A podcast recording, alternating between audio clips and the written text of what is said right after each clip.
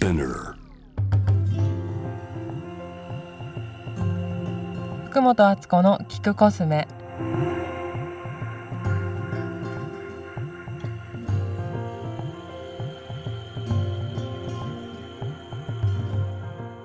待ってじゃあ今ちょっと待って。ちょ精神統一してくれ なんか私のダメなところを知ってる人をゲストに呼んだのが初めてなのダメなダメなところでもね。弱いところとか、うんそうね。うん外向きじゃないあのいやでもすあっちゃんはね優等生だからね。すぐすぐ成長成長するスピードが速いよね。まあちょっとそれは同じ感じをゆきやくんに感じてるけど。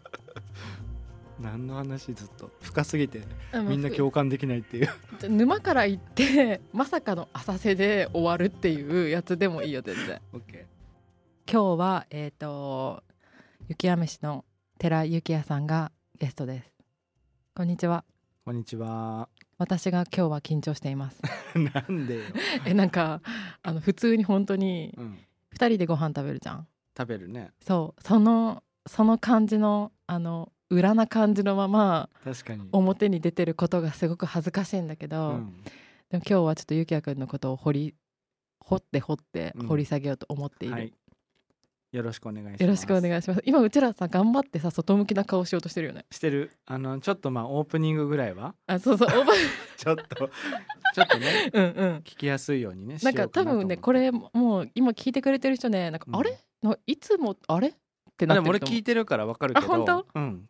あのでも心地いいよね。あの休日の割とゆっくり、休日ないんだけどちょっと午前中ゆっくりとかの日にあのスピーカーで大きくかけてあの家事をしてる。あそう BGM にしてくれてるんだよね。そうそうそうゆきやくんといえば雪やめしのゆきやくんなんですけれども。みんな雪やめしが何かってねところも。いや多分ね分かってるけど、うん。じゃあちょっと雪やめしをイントロダクションしていただいてよろしいでしょうか？はい。雪やめしの雪屋なんですけれども、はい。まあ、雪やめしはもともとは、えー、とただ僕が家に来た人にあのホームパーティーでね作ってたご飯を昔のパートナーが雪屋のご飯、雪やめしってハッシュタグをつけたとこから始まったのよ。あそうなの？そう。でそれが好評で,、うん。でその時は食事を自分が出してお金をもらうってことを人生でまだ一度もしてなかったんだけど趣味料理みたいなこと？そうそうそうそう。へー。ただのなんか嫁みたいな感じうんで来たらご飯作るみたいな。うーん。ただそれをいろんななんか編集の人たちとかがお家に食べに来てて、なんかこんな鮮やかなものとか作れるんだったら今度紙面にみたいなところから雪や飯が始まったの、あじゃあ人から拾われた系なの？そう。だから一番最初がクラッシーのなんか企画で、うん。そこでざ雑誌で雑誌が初初仕事だから、へえ。そそこからずっとなんかそのだからケータリングとか紙面で乗る料理を作るとかなんかスタイリングするみたいなところから始まった。じゃあ最初から自分で雪やめしになろうって思ってたわけじゃないの？全くえレストランで働いてた働いてた時は普通にソムリエを目指してたの。あそうなの？そう料理人になりたいなと思ってなかったの。でも料理はできたってこと？できた。あれ子供の頃から料理やるテンションなのかと思ってた。子供の頃から料理やってた。やってたよね？けど料理はだから当たり前日常的なものでだって日常的に作るものじゃん、うんうん。まあそれを職業にしようとは思ってなかった。もっと好きなものが洋服とか美容とかいっぱいあったから、うんうん。全然そっちであの仕事しようと思ってて料理でなんか生きていこうなんて全然思ってなかった。それまで。でも一回クラッシュの撮影入ったそうらそしたらなんかすごい喜んでもらえて、うん。でその時はやっぱレストランでソムリエ目指してまあ一応社員で働いてたんだけど、うん。まあ飲食店って全然ね大変なわけです労働時間も長いしでもなんか雑誌の仕事してすごい楽しくってなんか紙面にも載ったのも嬉しくって、うん。ギャラもよくってみたいなので、うんうんうん。味を占めこちゃって。そう味占めちゃって、うんうんあれ？これでやっていけるって思ってから、うん。でもまあバカじゃないので、うんうん。そこから半年間ぐらいは休みの日にそういうのが来たらやるぐらいの感じでゆるーく副業としてやってたんだけど、うんうん。もうそれが副業じゃないなっていうぐらいの仕事量になってきて、うん。えっと6年前の夏まだ6年なの？7年前の夏だ、うんう7ん年前の夏に独立したの。えーそう。な8月で丸6年で7年目に入る。じゃあ7年7年経って8年目に入るのかな、えね変なこと聞いていい、うん、自分のさ花にさ気づいてた？自分の花、うんうん。えん俺がまとってる花ってこと？えどういうこと？いやゆけくんのさご飯もそうだけどうん。人もさ花があるっていう言い方するじゃん、あのうん。カレーのはい種、はいはい花があるなっていうふうにあつか思っててうん、確か最初に会った時がビープルのさそう。でもあれもやりたてよね。まだ雪やめし、え本当？うん、やって1年も経ってない時。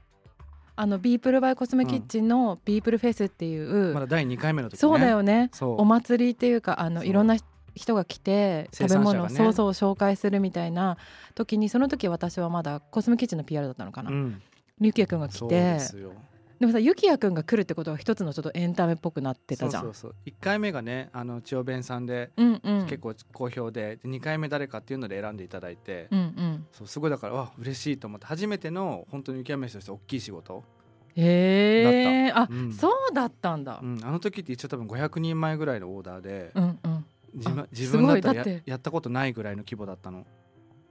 えー、じゃあもうなんかでもさそんなさあのチャンスが来た時に、うん、わなわなしてるとこ見たことないけど、うん、いやもうやってやるぜしかなかったよね、鼻息荒めだった？うん、の、鼻息荒めでだけどもうあの不安でもあるからその当時ってまだ自信はなくってだからほぼ寝てなかったね3日間ぐらいは。嘘。もうずっと確認ともう数が足りるかどうかと試作してみて失敗がないかともうそういうのの繰り返しでほとんど寝てなかった。えその時のあの人気メニューっていうかこれが雪やめしっていうのはもうあったの？でもその時からもうお寿司っぽいものなんか巻き寿司の華やかなやつうんうん。とかは出してたかな、あー。でその後に本が出たんだっけ？その後に本が出た。なんかこう広がっていく様が。そうそうそう。なんか一気になんかもうデビューしてすぐ全然一般の仕事なんて受けてないのに雑誌の仕事しか受けてないのになんか今話題沸騰のとかうんうん。っていう風になっちゃって紹介されてたからだから花があるんだよ。もうメディアとしてはあ今この人人気なんだってなっちゃって、うんうん。そういう意味でだから呼ばれることが多かったけど当時の自分としてはまだ全然経験もないしひよっこ26歳6歳とかだったから。そうだったよね。え実はゆきやくんは若いっていう言い方したらあれなんだけど今今経験値と。32歳でやり始めたのが25歳だから、うんうん。まあそういう中ではすごく若くって生き急いでたよね生き急いでね。生き急いでましたね。一生懸命背伸びしてた。毎日、うんうん。うん。そんな時に出会ったよね。そうそう。お互い生き急いでさそう。なんか生き急いでてあっちゃんはでももうその時はもう次に行きたがってたよね。えそれあれでしょ？別に自分が行きたがってたじゃなくて奥見透かして言ってるやつでしょ。そうかも。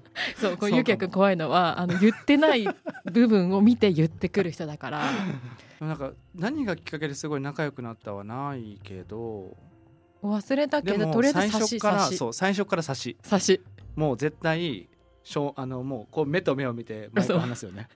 でうちらこれで今合ってるよねっていう回を1時間半ぐらいやって。そう。でもなんかとなんそのなんか34年前とかの自分たちはいつもうん。確認、大丈夫か確認なとかしてたよね。確認だったよね。えどう思う？とかお互いやっぱりこう聞いてたけど最近は報告と本当にでもやばい時は教えてくれるよ。再々確認とかだよね。再々確認。もう分かってんの。全然。そもそも。でもあ合わないのは嫌なの。うん分かる分かる。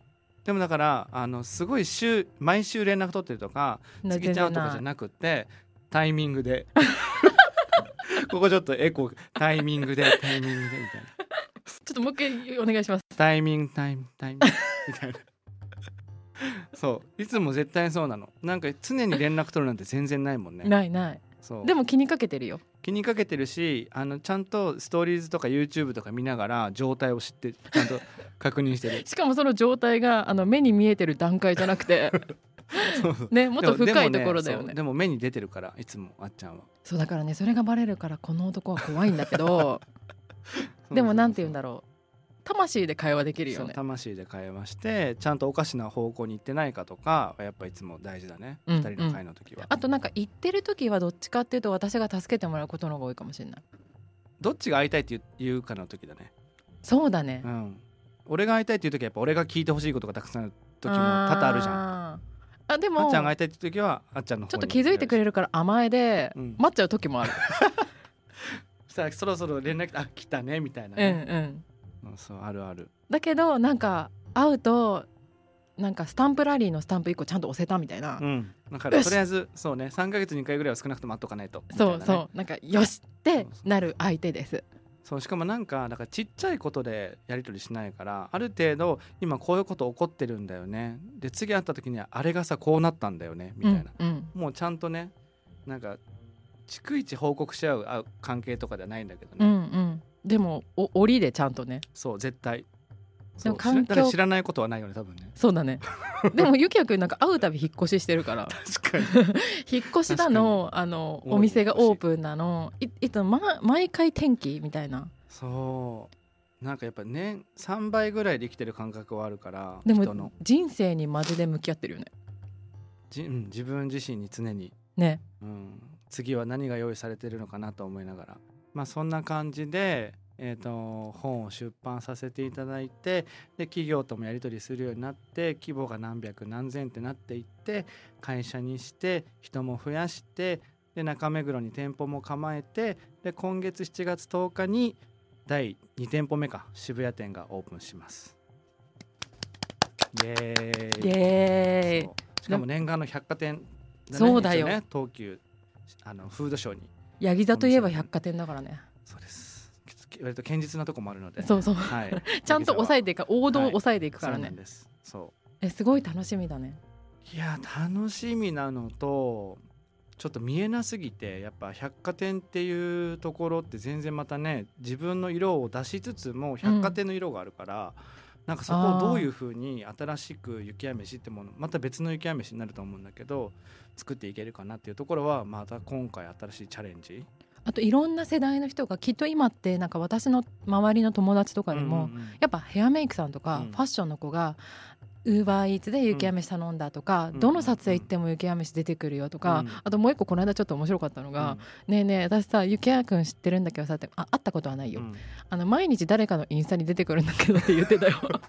確かに毎晩誰かが雪やといるからね。そうそうそうそうそうそうおしゃれな女の子たちのところに出てくるってに感じなんだけど、うんそうそうそう。年配の方とかさそうなんですよ。ねあと家族？うん。連れの人とかが百貨店来るから、うん。でも結構そういう人たちなんか顧客さんでつきそうじゃない？好きそうだし、ん。全ての層に一応提案できるようなものはもともと持ってはいて、うんうん。なんか結局うちってあの華やかで、うん。なんかビーガンとかそういうところが強いから、うん。なんか私たちちょっとなんか違うよねって思いがちなんだけどうん。実はうん食べた人は分かるけどすごく優しく安心できる家庭料理をコンセプトにやってるから、うんうん。全然子供も食べれるしおじいちゃんおばあちゃんも食べれるしっていうところを改めて、うん。なんかこの渋谷ではこうプッシュしていきたいなと思ってる。えあのやっぱ雪や稲荷はメインで出てくる？雪合いなりはメインで出てくるしなんかちょっとあの気になってたところが今までは、まあ、化学調味料無添加のお稲荷さんの皮みたいなものを発注して作ってた、ああの買ってたんだけどどうしても、も稲荷の皮って糖質が高くって、うん。なんかおじいちゃんおばあちゃんとか稲荷好きなのに、うん。あんまり量は食べれないみたいな問題が結構あったう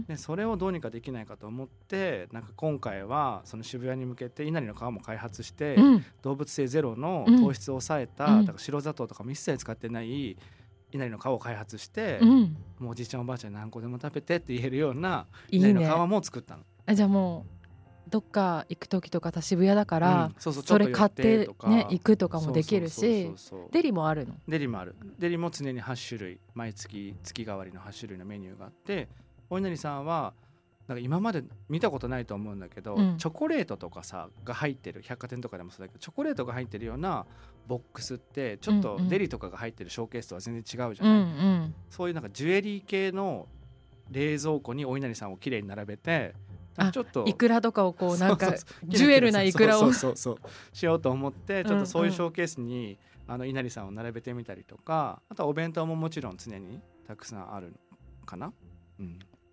なんかあの聞いてる人にぜひゆきやくんのインスタも多分見てくれてる人もいると思うんですけど、見てほしいんだけどあの私が好きなところはねいい意味で常に派手なんだよね、確かに派手ですね、うん、昭和の俳優みたいだもんなんかね。確かに ちょっと時代感じる、そうそうなんかこうなんだろうな花があるっていうか、うん、この間とかはお家に行って、うん。ピンポンってしてで入ってきていいよって言って入りました。そしたらもう、あのその部屋入った瞬間にバーナーでお稲荷さん焼いて。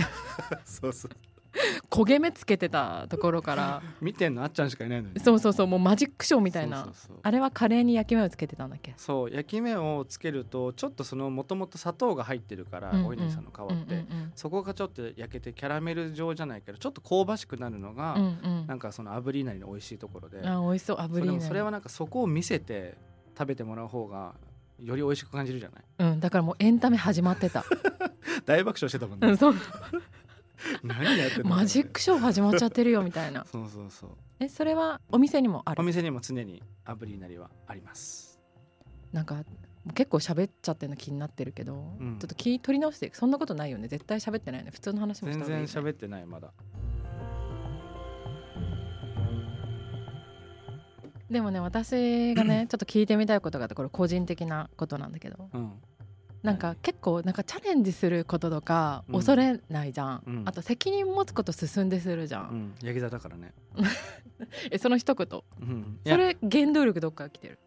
原動力はでも全部自分なんだよ。うんうん。やっぱ自分がどうしていきたいかで結局なんだろうな1個クリアするとやっぱまた次になんかそれがあなんていうのステージが上がるっていうだけじゃないんだけど、まあ、1個クリアしたらまた何かが出てくるじゃない、うんうん。それをクリアしていきたいと思うと少しずつ難しくなっていけばいくほどやっぱりあの想像以上にもっとやらなきゃいけないこととかも自然とついてくるところをやるかやらないかのジャッジはやっぱ自分次第で、うんうん。でもその先には結局やりたいものがあるからうん。そこもやらないといけない。けどやらないといけないってでもやりたいの中にあることだから、うんうん。結局なんだろうなよくだからそういうことそこまでやるねとか、うん。よく時間ないのにそんなに詰め込んでいろんなことできるねとかって言われるけど、確かに大変だけど全部やりたいの中。だからできる。なんかね。筋トレしてる感じなんだよねあのそう。筋トレは1ミリもできないんだけど、うんうん。人生の筋トレしてるよね。人生は人生はマジマッチョ。ここまたエコじゃん。人生はマジマッチョマジマッチョパンプアップ パンプアップパンプアップ。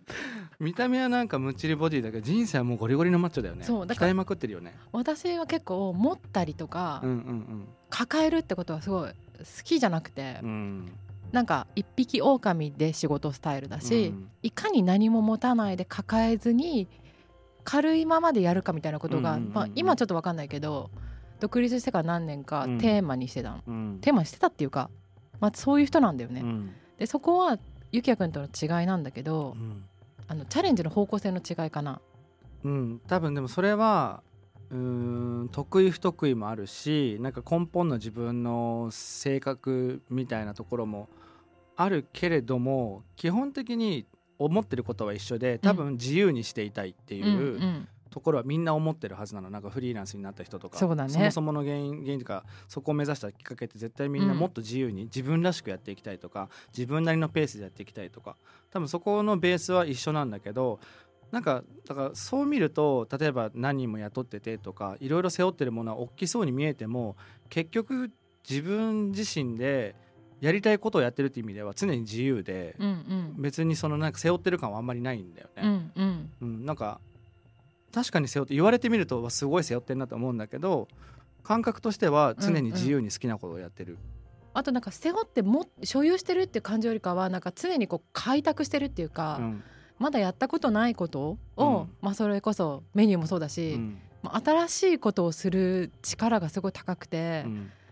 今日昼間だから全然大丈夫だけど夜会うとパワーもっと強くなってくる。確かに夜は唯一夜仕事しないと決めてるのね、うんうん。基本的に。6時以降はメール返しませんみたいな、うんうん。もう終了ですみたいな。そこもヤギ座っぽいじゃん、うんうん。もうなってるんだけどさそうなるともうイエイエイウォーウォーになっちゃううんわけ、うんうんうん夜の方がもちろん昭和の俳優うんになっちゃうんだよね。そうなのよそのモードに入っちゃういつもでもあのそのだ抱えてる例えば社員とかアルバイトの子たちも別に自分が抱えて人生背負ってますっていう感覚ではなくって、うんうん。あなたたちもちゃんと自分で選んでうちにいるわけだからやっぱそこは自分の責任としてしっかり全うするってことを指導はするけど、うんうん。なんかこっちに長くいるためにとかっていう指導なんて一切しないしなんかそこはちゃんとそれぞれが痛くてここにいるんでしょっていう体でいてもらってるからそこは全然違うかもなんか。未だかつてないぐらいの重みのある回 ありがとうございます師匠様。なんだろうねなんかいい感じの気持ちいい重さがあって好きだよ。ちゃんと生きてるからね。わかるよ。うん。あのそうちゃんと生きてるズルはしてないの。そうなんだよね。ズルだけはしないって時間の無駄なんだよね。うん。でもその時間も自分のものじゃん。そうそうだから結局そういうふうに過ごすってことは自分の人生をちょっとないがしろにしてるからそれは多分したくないのかも。してるからしてるから。エコーが入るとこみんな試験に出るからね。そう。多分ねあのねさっきから思ってたんだけどすごい真面目に聞いてくれる人多いから多分ね、1ページ半ぐらいは多分メモってると思う いいと思う。でも本当にそうなん全部自分の選択じゃない人生っていろんなとこで言うんだけど。あとなんか味わうことが多分多くなるから、うん。豊かにはなるよね、うん。うん。料理の話しようしようって思ってるんだけど もうどうしても人生の話なのゆきやくん食べることって生きることだからね。繋がっちゃうから結局。本当そうだね、うん。本当そうだね。そう本当にそうだね。だからあの生産者巡りみたいなのをしだしたのも、うんうん。結局そのまあ、一人で雪山飯っていうのをやって2年3年目になるぐらいの時かな、うん。なんか年間のその自分が作った食数とかがもう1万食とかを超え出した頃に、うん。急に怖くなったのよ。もち何それ？ろん。何それ？その話もちろん野菜とかお肉とか、うんうん。みあの見分け方なんて身についてるしちゃんといいものをって思って作ってはいるものの、うんなんか急に1万人っていう数字を見た時に本当にちゃんとしたものを作れてるのかっていう不安に初めてその時になあでもすごいいい不安だよね。そう。なんかもちろん売られてでも売られてるけどこれ誰がじゃあどう作ってんのってとこまで急に年末とある年末に気になってよし来年はちゃんと実際それを見に行こうっていうふうに決めてから半年間かけていろんな産地回って、うんうん。だからその自分が普段提供しているものが自分が思ってる知識だけじゃなくってやっぱ肌で感じて目で見ても匂いもちゃんと嗅いで手で触ってとか実際作ってる人と苦労とかもちゃんと聞いて、うん。それを入れたかったのね力として。だからもう雪山飯ってもう皿ができて、う。ん。なんかもっと中をこう濃く密度を濃くしてった時期でそこれセカンドシーズンって感じだよね。もう思いっきりあのなんだろう食べ物の価値観自体がその生産者巡りをしたことで大きく自分の中でも変わったところかな。印象残ってるところどこかある？多分。あでも印象に残ってるのは今でも仲良くしてる熊本のうさぎ農園さんっていうところが、うんうん。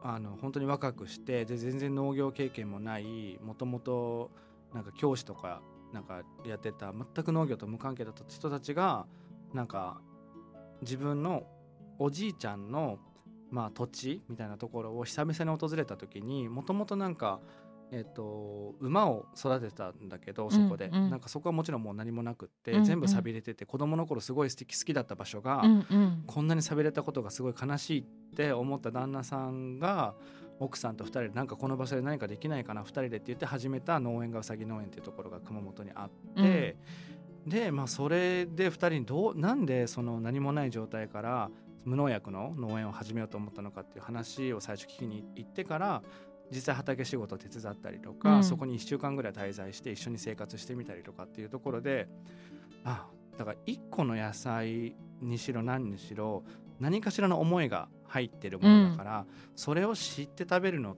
とそうじゃないのとではやっぱ全然体に入ってくる多分栄養ももう変わってくるだろうなみたいな。うんうんうん。って思ってやっぱ見えないもの気持ちとかって大事だなと思うしあとちゃんと見ようとすることも大事だなと思ってで自分はちょこちょこ発信力がついてきてたからやっぱそういうところを合わせて発信できる、まあ、料理人というかなんかそういう発信者になりたいなと思って。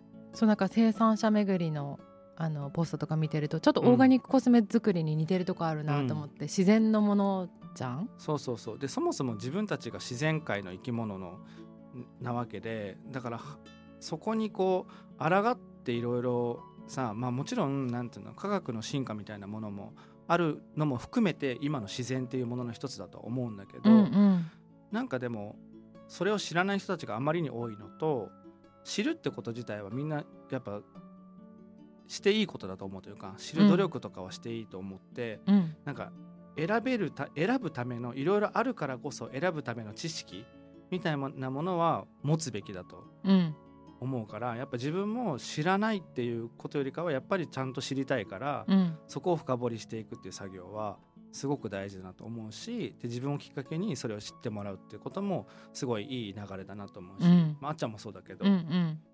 そうそう。なんか自分ではわざわざ行けなくてもなんかゆきやさんどうして知れるとか自分では使ったことないけどなんかあっちゃんの動画見てそれで知れるとか、うんうん。なんかそういう自分たちが発信者としてできることみたいなものは、うん。なんか今後もしていきたいなと思うすごく好きな作業。わかる。うん、えあとやっぱほら花があるからさ。それ何回も言うけど。花あるかね。あるあるある。うん。でもずっと花がななんだろうね。常に自分でしかないから自分は。でもそれもなんだろう。持ってるものの一つっていうか。うん。うーんそうだね。そのためにうまく使うもの。自分が持ってるものってやっぱ気づかないじゃん。失った時とか、あとなんか人に言ってもらってまあそれは気づくこととかあると思うんだけど、なんか使うってそれこそヤギ座の言葉なのね。うん「I use」っていうのがヤギ座のキーワードなんだけどそれを意識するしないでやっぱりすっごいこう見た目のこともそうだしこう性格的な才能とかも自分が使うって意識持つっていうのも大事だなとは思う。なんかもうだからできるなら全てに全てをちゃんと知っておきたい。今着ているものも今使ってるものも今食べてるものも何なのかをちゃんと知るっていうのはあの一日が一番充実することっていうかなんか全てに思い入れがあるってそれだけで充実するし思いが違うじゃない、意識がいくもんね。うん、だからそれはなんかただ何も無意識で食べるとかはやっぱり悲しいしもったいないなとは思うんだよね感じやすい時であるから。そうだね。うん、だから夜のそれこそスキンケアも大すごい夜と朝のスキンケアも大好きな時間だけど、うんやっぱりよく知ってるものをちゃんと自分の体に贅沢だよと思いながら使うのはすごくいい時間。もうすごい大好きな時間だねそれは。あとなんかご飯美味しいものをたくさん教えてくれた人がね、うんうんうん。それ極端な言い方なんだけど、あの人生で一番ね美味しくないご飯を食べるのがね無駄な時間だと僕は思ってるからみたいな人がいて。だったら食べなくていいもん本当に。でなもさっきも、うん。あの今日はたくさんいい話をしようと思ってしっかりご飯食べようと思ったら食べ過ぎちゃってうんお腹苦しいみたいな。そういうところはねあるよね。あでもあの今まださ自分たちが若くて元気があるじゃん。うんうんであの年齢がもっと上になってうちお母さんがもうほぼ歩けないんだけど、うんうんなんかそれでご飯が美味しくないのがやっぱりすごい嫌なんだって。うんで彼女はなんかそれを自分でどうにかしようっていう気力が今ないから、まあ、とりあえず文句だけを言ってくる状況なんだけど、でもやっぱり美味しいものを食べた記憶をすごいなんか持ってるんだと思うんだよね。楽しみだもんねそこがね。そう活力知りだよね。うちのすごく仲いい知り合いのお母様も目が見えなくって、うんうん。でなんかとある時にお土産で雪や飯を実家に行く時に買っていったら、ものすごく喜んでくれて、うんうん。それ以降必ず実家に行く時にうちのご飯を買って行ってくれるんだけどなんかそういうものであるのはすごく自分の中で嬉しいこと。あとなんかちゃんと食を意識する人にうん、心底美味しいと思ってもらえるとかそういうのは嬉しいよね。ああとなんか自分が今思い出したんだけど、うん。これちょっと今回番組として成立してます。か成立してるよ？あ大丈夫。うん。なんかね私がすごく人生の転機だった時があったの、うん。それはちょっと長くなるから今度話すけど、うん。その時にゆきやくんの年末にすき焼き食べたわけ。うんうんうん。ちゃんと焼いた焼いたやつ？そう。目の前で。そう、うん。とかあったなって今思い出しちゃった。ごめん。急に ただの思い出しなんだけど。でも記憶に残るんだよそれってだから。えあとなんか元気ない時にみんなでご飯食べたってすごいこう、うん。なんか違うエネルギーになんない？わかる。でもあんあんなのだから今となったら考えづらいよね。考えづらい。あっちゃんがフラッと来て、うんうん。ご飯食べてとかああいう場で。うんうん。あんまりないもんね、ない。うん。けどその時になんか体で感じることだから食べることって、うん。あとそのみんなの中にいて食べたとかってすごいなんか大事なことだと思うの、ちょっとうまく言えないけど、っうん。ていうわけでお世話になってるゆきやくんと 深めの話をしております。ってこの生産者の話をしようとしても深くなっちゃうし。何したって深くなっちゃうまあでももう今日そういう回で深海の深海深海のなんかあれ？ちょっとポッドキャスト聞くコスメ聞き入るコスメで今回はいいかなと思ってる、キールコスメだね。あでもなんか北海道の話ちょっと聞いてみたいんだけど。あワインのってこと？あ去年の夏に YouTube の撮影で北海道に訪れて、うんうん。でその時にまああのいろんな市の人とかも関わっていろいろ紹介してくれた中に、うん。あの余市ってウイスキーとかワインがまあね、有名な地域があってそこの隣の二木町っていうところで、うんえっと、国内最年少ワインメーカー。で当時俺が行った時だから30歳とかだったのかな、うんうん。まあ、一応日本で一応最年少でやってるワイナリーがあるからそこにぜひっていうので行ったのがきっかけなんだけどその時に飲んだスパークリングワインが、うん。なんかお世辞じゃなく本当に美味しくって、うん。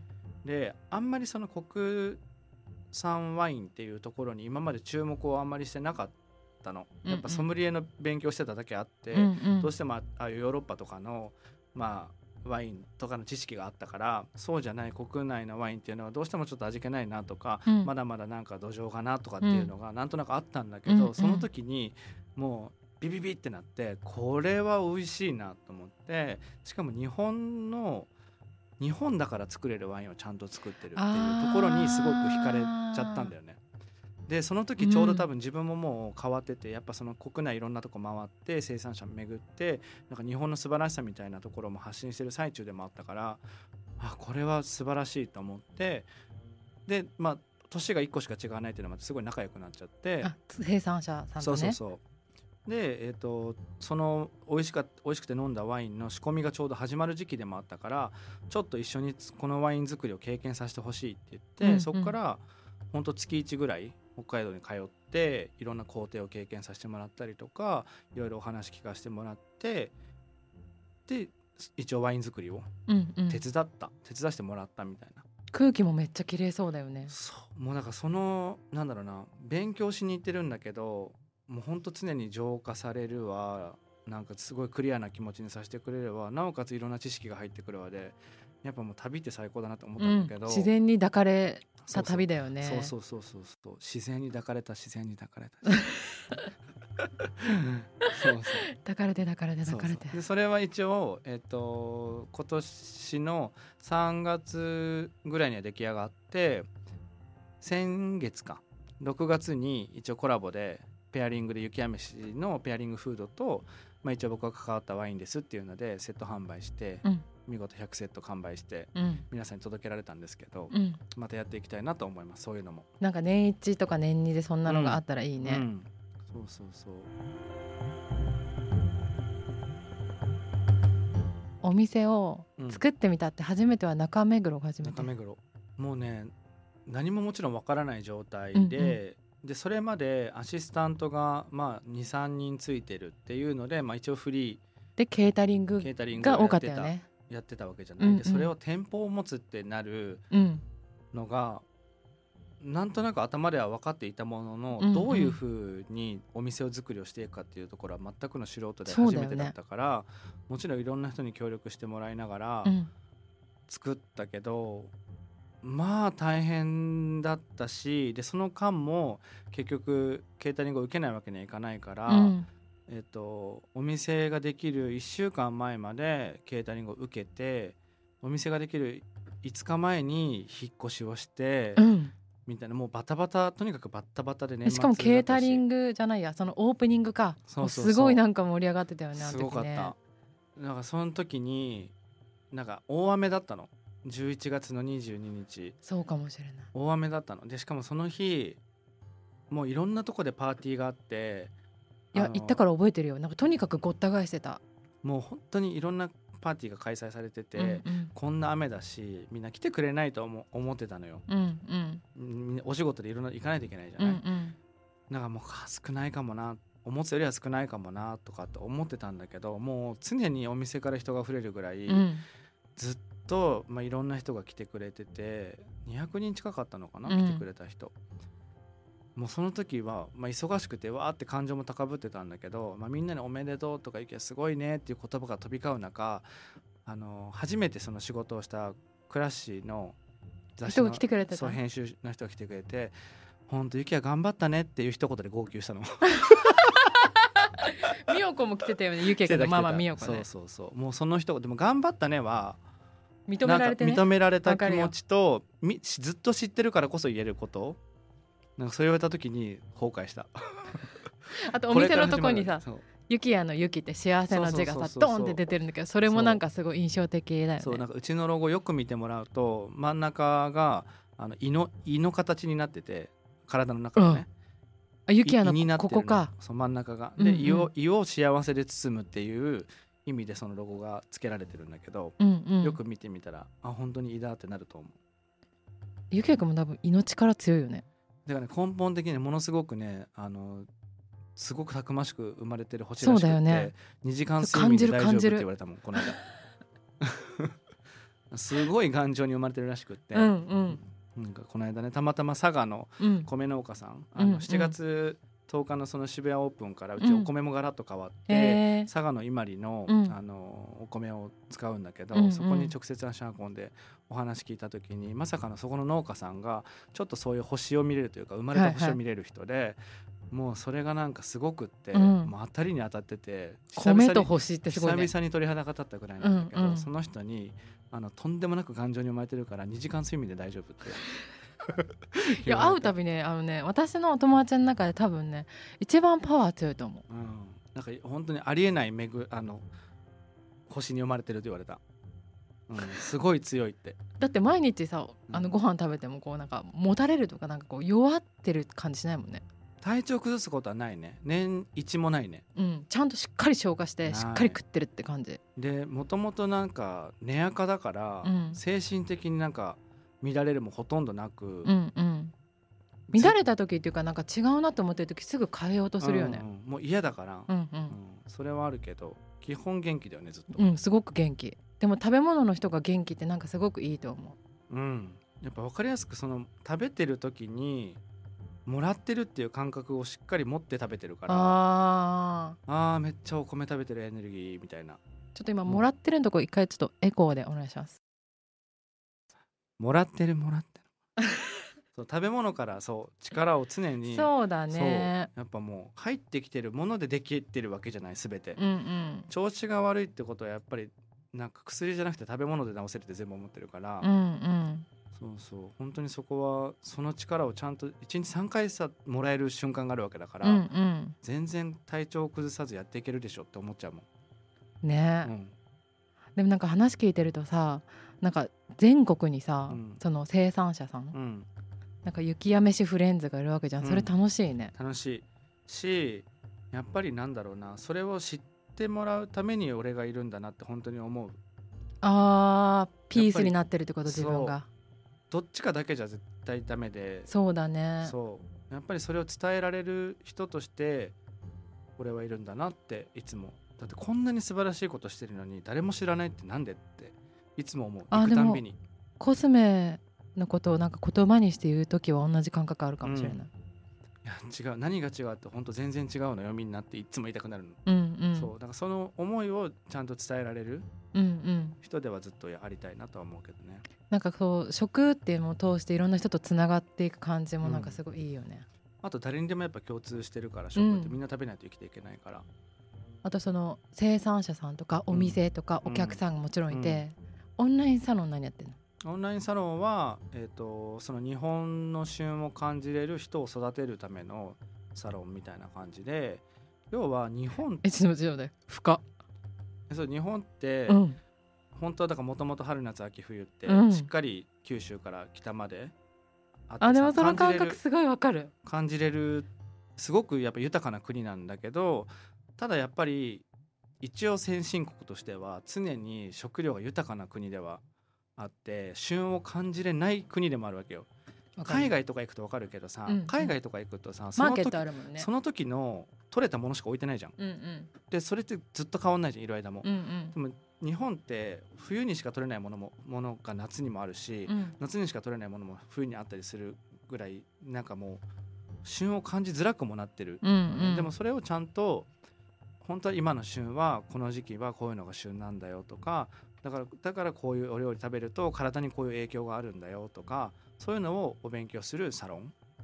えー、じゃあレシピをただじゃあこうや出ってとかじゃないんだ。じゃないじゃないじゃない。旬を日本の旬をちゃんと感じてちゃんと日々自分たちが作るものが自然と旬をベースに作れるようになるっていうのが目標でみんなお勉強してる感じ、なんかさ旬ってさうん、流れだよね。流れ。そうあとやっぱ土地によっても違うからね、うん。その土地でやっぱり育って土地のその空気吸ってる。だから東京でに住んでる人と大阪に住んでる人で食べるものはやっぱ違くて当然だし、うんうん。そう。なんかそういうのも情報なんか全国にそのサロンメンバーがいるからそこの情報もなんかみんなで交換あの交換して、そうそうそう。みんなでなんか交流してる。いいね。そう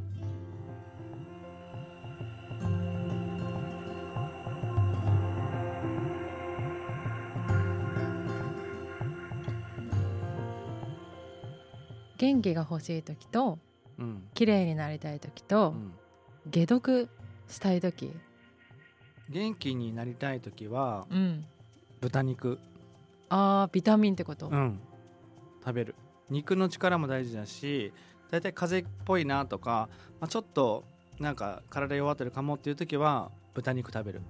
豚肉雪やレシピで人気なものとかある？ちょうどこの間あの紹介したのがあってあの酒粕とかみりんとかやっぱそういうむ昔から日本にある調味料を使ったなんか角煮みたいな、うんうん。ちょっとスパイスも入ったりとかすると一気に元気になれるし、うんうん。油油落とすから角煮でも。うんうんうんうん。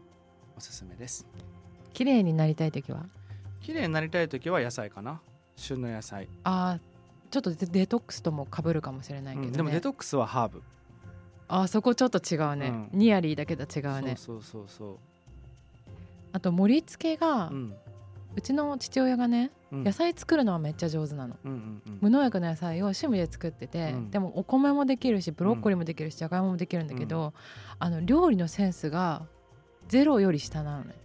でも盛り付けとかさ、うん。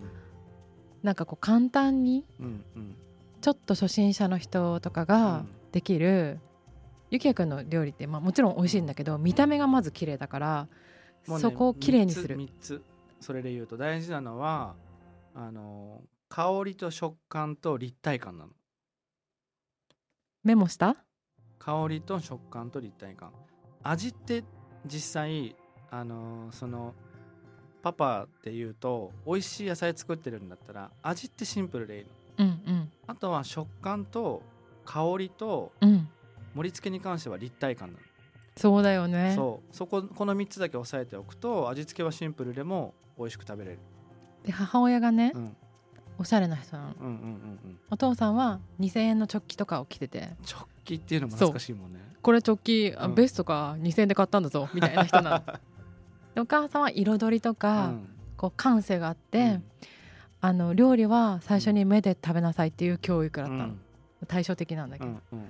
だからその立体感すごいわかる。立体感はそう大事。あのなんだろうな。かといって全部じゃ縦に盛ればいいってもんでもないんだけど、うんうん。なんか素材と素材の間にちょっとあの空気が通るようなあの盛り付けを意識するとえー、もう一回言って。あの素材と素材の間に空気。が入るようなイメージで盛り付けするとあの美味しそうに見えるんだよね。なんかボトって置くんじゃなくてふはい。んわり置くとかっていう、うんうん。同じなんか例えばポテトサラダとか一つにしろボトって置くんじゃなくてふんわり置くっていうイメージだけで美味しそうに見えるもんなのよ、ちょっと絶対このポッドキャスト聞いてねってお父さんに LINE するね、うん、しっかり聞いて。うん。ただ後半で後半じゃないです。前半何この深い話は。いやむしろ多分参加してきて格言言い出しちゃうから「ライフイズアドベンチャーが座右の銘だからお父さん。いやいいパパとママで生まれたのねあっちゃんもそうだね。なんかブレンドされてるね。しっかりと。受け継いでるね。受け継いでる。そう。そうか。その3つかな？初心者は特に。あとお皿はやっぱあのいつも綺麗なの使ってるけど、うん。興味あるけどなんかちょっとそこトライしたことないって多分若い子とかも聞いてる中でいると思うんだよね、なんかお皿に関してはほぼほぼ洋服と同じで買い方としては。うんうんもうまず一番大事なのは直感。うんうんめっちゃこれ欲しいって思うかどうかでお皿ってみんななんとなく買っちゃうんだけどあとプレーンなやつ買うよね分かんない時、それってやっぱ愛着が湧きづらいからそうじゃなくってやっぱビビッと直感で欲しいと思ったものをまず選ぶっていううんうん。ところかな。であとはそれによって組み合わせ方とかテーブルの上で合わせるのは本当なんかファッションと同じ感覚。色の組み合わせとかは。似合うかなみたいな感じで。そうそうそうそうそうそうそう。なんかそこって多分自分が持ってる雰囲気とかセンスみたいなものが大事になってくると思うんだけどなんかあるじゃん。自分の色ってあるじゃん、うんうん。ちょっとこういう色合いが自分っぽいよなとかっていうのを一個思い入れがあるのをちょっと勇気を振り絞って少し高いものとか買うとそっからなんかそれに隣に置きたいなとか。あそっから広がっていくのそうそうそう広がっていく。一個まずは自分のスーパーお気に入りをどこかで見つけた時に一目惚れしたものを買うとそっから始まっちゃうと思うあといろんな人ん家に行ってると、うんうんうん。あこれ素敵だなってまたうん。そこからこうつながっていったりする。から本当にでもファッションと似てるかもね。そうそうファッションと似てる、ね。うん、だからベーシックなものももちろん必要なんだけどなんか少しこうなんだろうな奇抜なものとか一皿二皿入れると食卓の雰囲気一気に変わるし、うんうん。でなんかそういうのには自分がちょっとこだわったお料理入れてみるとか、うんうん。そうそうそういう楽しみ方がいいかもね。今なんか家にいる人うん、家でご飯作るようになったって人がやっぱすごい増えてるから、確かに。ね。でもゆきやのレシピとかそのうん料理のやり方とかそのエッセンスを欲しい人はうん。どこから見れますか、でもインスタにも基本なんか日々の自分家のご飯みたいなのアップしてるから盛り付けとかはそこから全然あでやかなんだよインスタがま参た。考にできると思うし、うん。一応タイトルさえ見ればあの組み合わせとかあなんかえホタテとコーンとパクチーえ合うんだみたいな,、うんなんかそういうのはタイトル見たらなんとなくわかるから、うん挑戦しやすいかもね。でがっつりなんか本当に食っていうものを深掘りしたいとかなんかいろいろ例えば自分の体にトラブルがたくさんあってとかっていう人はサロンに入ってもらえると、なんか結構もっと深刻な人たちもたくさんいるし、なんか料理が全然できませんって人とかもいる、うん、全然いる。基本的になんか作ってるもの自体は難しいものって一切なくって、うん本当に誰でもすぐ真似できる。全国どこでも買えるものしか使ってないの。サロンで使ってるものちょっとお父さん入った方がいいんじゃないのこれ。うん、ね。ぜひ。だからなんか料理初心者も全然ぜひって感じ。ただ詳しく知りたいとか勉強したいっていう気持ちで入ってほしい。うんうんうん。ただ好きだからとかなんとなくよりかはよし私変えたいとかなんかもっと上達したいとかっていう気持ちでやっぱ入ってもらえると全然あの得られるものが違うと思うから。そうだね。うん、それからちょっと多分ねお店に行ってみたいという方もいると思うんだけど、うんうん7月10日にオープンするのが渋谷東急。フードショうん。ーの雪や飯は、えっとちょっと今までよりもさらに、えっと調味料とかは無添加なものを90%以上使っていたりとかあと容器もなるべくその自然に帰る素材エコ容器みたいなものを、えっと使うように自分でもあのプロデュースした容器とかもあって、うん、あの私猫を飼っているんですけれども。もう可愛かったよね。そうあっちゃんもね仲良くなっちゃって。うん、その猫をイメージした肉球型弁当っていうのも渋谷店限定でありましてうん。あ渋谷限定なんだね。そう渋谷店限定で販売していてそれはあの肉球の上のポンポンポンっていう3つの部分に好きなデリを選んで入れられて、うん。下のちょっと大きめの肉球の部分にご飯と魚が乗るっていうお弁当なんだけどそそれは。そうそれを買うとワンニャンパーセント。1.2円がそういう団体に寄付されますよっていうお弁当も渋谷限定で販売されます。中目黒も引き続き。中目黒も引き続き営業はしてるしケータリングは中目黒で引き渡しとかかな。じゃあゆきやくんのエッセンスに触れたい方は？はい。はい。ぜひ今話してくれたどれかにピンとくるものからはい。取り入れてみていただきたいと思いまお願す。します。ますますますます。いい感じに締まったから終わろうかな。はい。楽しかったですまた来てくれるかな？いいともいいともここでいいともっていいと思ってなかったね。でもすごいたくさんいい話してくれてありがとうございます。ありがとうございました。うちらの確認会もまた引き続きお願いいたします、はいよろしくお願いします。福本敦子でした。寺井幸也でした。バイバーイ